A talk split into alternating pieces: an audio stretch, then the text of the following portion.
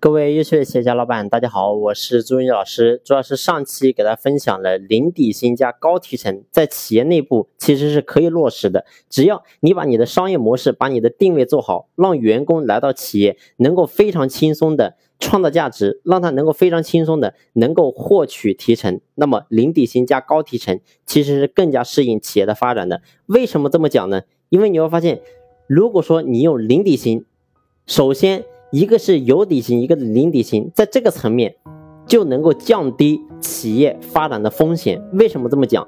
试想，如果说咱们企业有五十个人，而每个人的底薪，假如说是两千块钱，那么你一个月固定成本在员工的薪资这块的成本是多少呢？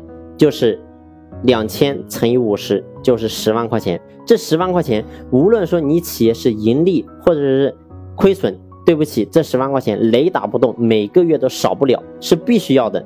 但是如果说你的员工是没有底薪的呢，你会发现这个钱你就省了。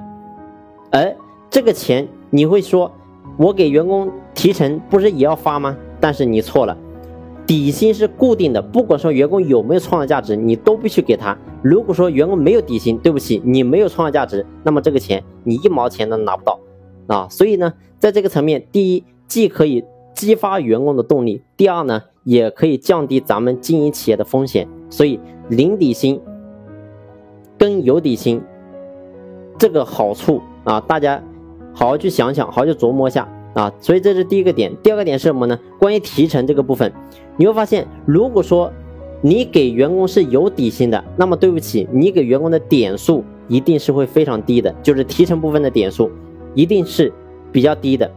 如果说那个员工是没有底薪的，那么你肯定可以给到员工相对比较高一点的提成或者是点数，因为他没有底薪，所以呢点数当然可以上升。而当员工的点数提成比例上升的时候，员工他在企业干活的动力一定会比低点数干活的动力会更强，所以这是一个非常完美的一个方式。那么真正。到底该怎么去落实？其实上期我也有讲过，这个地方呢，我再重复一下，也非常简单，就是一定要把第一步，把商业模式、把盈利方式先做好，这是第一步。第二步是什么？就是在企业内部要先打造标杆，打造榜样。什么叫做打造标杆？什么叫做打造榜样？就是你得让。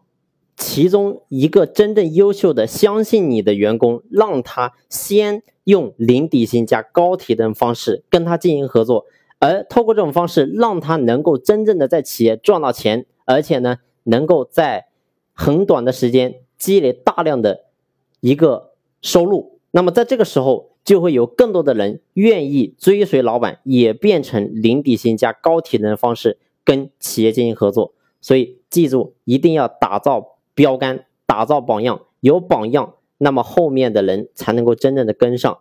所以其实没有这么复杂，也很简单，很简单。所以我们看得到市面上其实有很多的企业都已经在用这一套了。你比如说大部分的房地产公司，包括说一些大的一些企业的一些中高层，其实也是用这种方式。它是没有所谓的固定工资的。你想要收入越高。对不起，你得给公司创造价值。只有你给公司创造价值足够大的时候，你的收入才能够真正的高起来。